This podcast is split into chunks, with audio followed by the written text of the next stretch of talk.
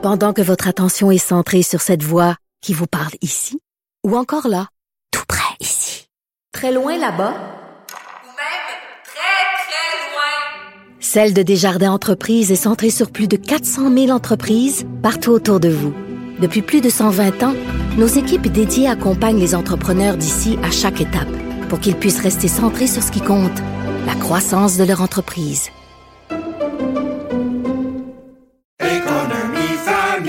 Ici Ricardo. Et Émilie, marchand d'IGA. On a envie de vous inspirer à bien manger. À moins de 5 la portion. Suffit de repérer les produits valeurs sûres et de les cuisiner avec une de nos recettes. Les valeurs sûres, c'est bien pensé, hein? Bien sûr! Détails sur IGA.net.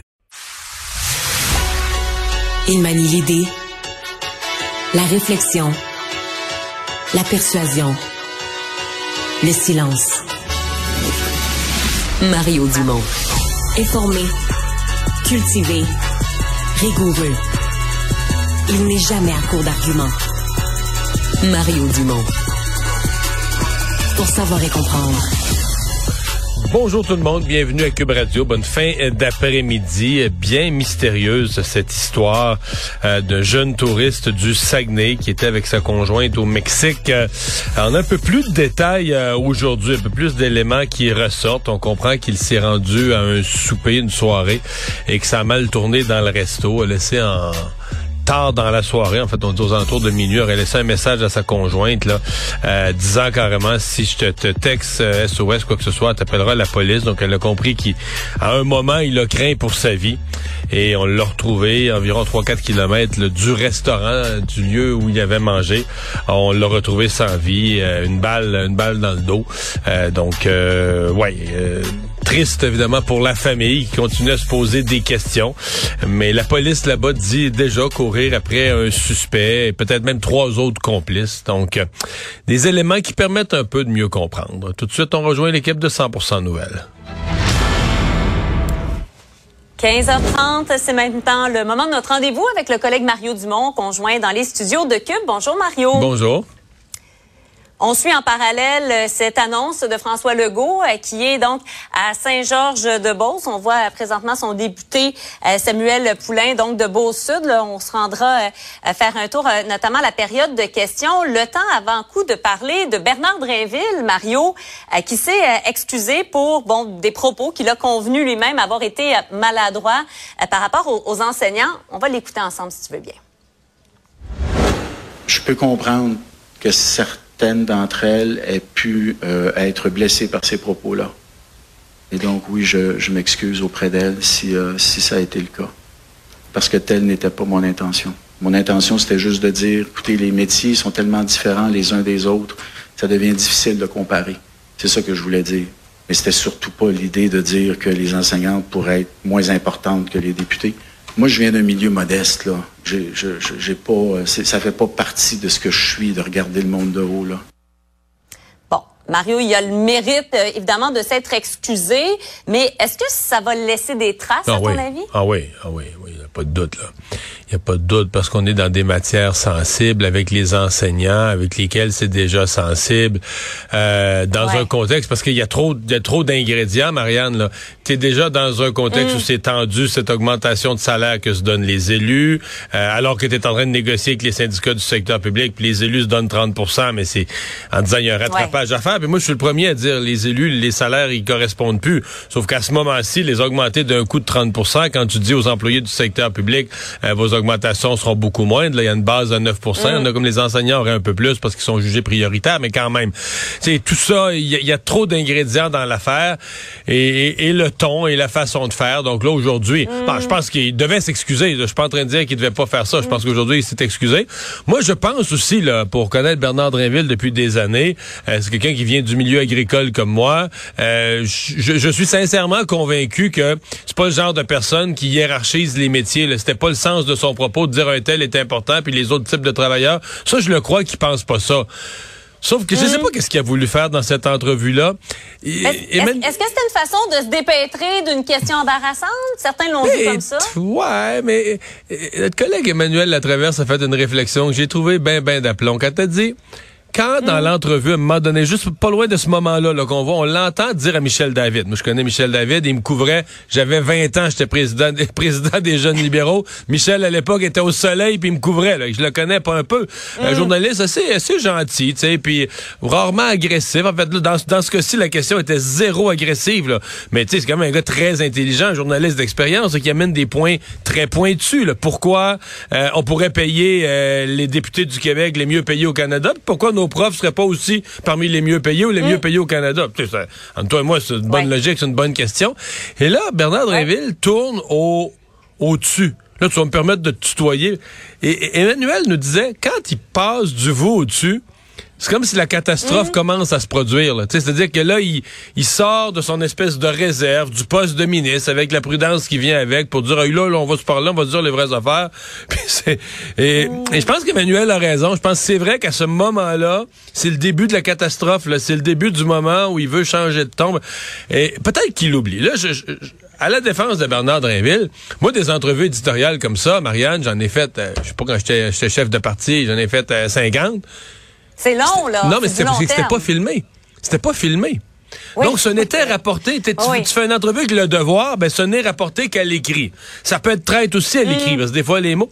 Mais dans ce cas-ci, moi, je trouve que pour Bernard Drinville, la façon dont il a dit ça, c'était pire qu'à l'écrit, là. Tu sais, ça. Et on dirait que c'est comme s'il a oublié, là, que c'était. Il a dit, moi, j'ai à convaincre un journaliste de la propos de mon affaire, mais il a oublié l'image, Mm. euh, que, que ça allait projeter, que ça allait donner quand des gens allaient revisionner ça, là. C'est pas euh, la première fois non plus que Bernard Drinville euh, se, se retrouve à, à devoir se justifier. Bon, euh, il y a eu le lâchez-moi avec les GES qui a mené à, par la suite euh, à la volte-face. En fait, pas qui a mené, mais à, la suite, lorsqu'il y a eu la volte-face, évidemment que ça lui a été euh, remis sous le nez. Bon, l'histoire des maternelles 4 ans, et là, en- en- encore là.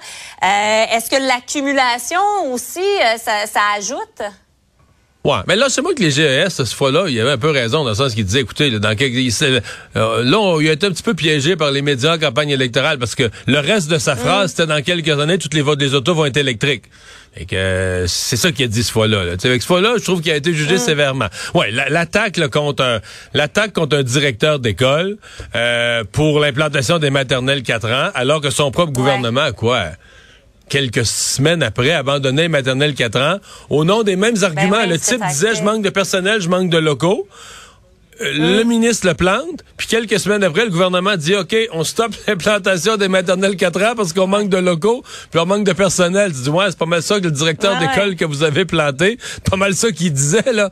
Euh, donc, euh, oui, c'est... Mm. Mais, mais, mais tu sais, c'est une mauvaise, c'est une mauvaise période pour le gouvernement. Euh, depuis l'abandon, c'est comme si... C'est comme si depuis l'abandon de leur engagement sur le troisième lien, ils ont un peu échappé les pédales du bicycle. Ils sont toujours en mode rattrapage, en mode s'excuser. Il y a quelque chose là qui, euh, il y a quelque chose qui a cassé. Il y a eu, bon, ça, ça a commencé avec la SAC. Il y a plusieurs mauvais dossiers en parallèle. Et puis maintenant, on se demande, voyons, ils essayent-tu, ils se disent-tu, là, ça va tellement mal, on va passer tous les mauvais dossiers en même temps avec augmentation de salaire des directeurs de cabinet, augmentation de salaire des députés. Ah ouais, ils passent tout, puis euh, l'automne prochain, ça ira mieux. Euh, des fois, on a un peu cette impression-là. Là.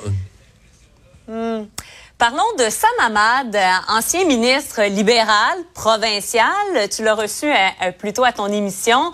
Euh, et là, bon, il se présenterait peut-être avec les conservateurs euh, au fédéral. C'est du moins le bruit qui court. On va l'écouter ensemble. Je retourne l'appel à tous ceux qui m'appellent, évidemment avec plaisir. Et actuellement, je trouve que le gouvernement de M. Trudeau, ça nous fait mal au Canada. Ta lecture, Mario, il y va ou il y va pas? Qu'est-ce que t'en penses? Je pose la question, est-ce que tu es intéressé par les conservateurs? Il me répond, je réponds à tous ceux qui m'appellent. Bon. Mais il commence à me parler contre Justin Trudeau, qui fait du dommage au Canada.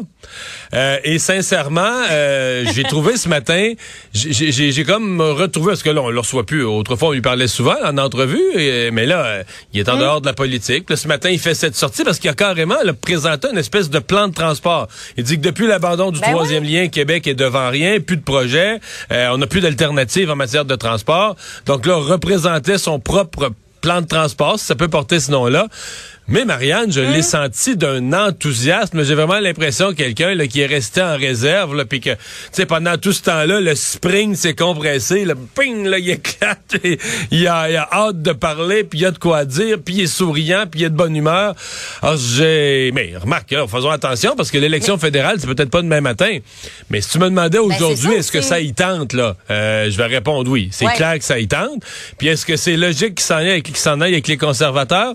Ben, tu sais, tout ce qu'il m'a dit, c'était tout cohérent. là. Un petit peu plus à droite Mm. qu'autrefois. Un petit peu, un petit peu de poivre, là, du côté du privé. Il privatiserait les traversiers. Tu vois, ça, ça fait conservateur, une petite privatisation. Fait que tout son message était parfaitement aligné pour devenir un éventuel candidat conservateur, puis dans une forme resplendissante, amoureux de la région de Québec, euh, veut le retour des Nordiques, euh, veut Avec la relance projets, économique des de Québec. projets, là. Ben oui, ben oui. Mais euh, est-ce que je me trompe, Mario, ou il avait appuyé dans la course conservatrice Jean Charest? ça? Est-ce que euh, ça, ça pourrait lui Oh, nuire avec Pierre Marianne, Poilievre? c'est Non, vieux, ça. C'est Ah. vieux, ça, la course, là. Je m'en souvenais plus. On Ouais, ouais, l'accueillerait t'as quand tout- même, t'as tout à fait, t'as tout à fait raison. Il avait appuyé Jean Charest, euh, puis la course entre Jean Charest et Pierre Poilievre avait été très, très, très dure. Donc, on pourrait penser que ça allait laisser une trace. Mm. En même temps, on pourrait le voir à l'inverse. On pourrait dire, euh, traditionnellement, Sam Hamad était vu comme un libéral, autant au fédéral, puis tout ça. Donc, peut-être que c'était aussi sa, son premier gros orteil dans la piscine conservatrice, même s'il était l'adversaire de Pierre Poilievre. Il était quand Ouais, ouais. Même du côté conservateur le temps de cette campagne-là. Alors, c'est peut-être ça euh, aussi. Mais là, euh, j'ai l'impression que on n'est pas loin du moment où il va nous dire que la, la course à la chefferie, là, ça, c'est, c'est de l'histoire ancienne. C'est bien, bien, bien vieux. Bon, à suivre. Merci beaucoup, Mario. Au revoir. On se reparle demain.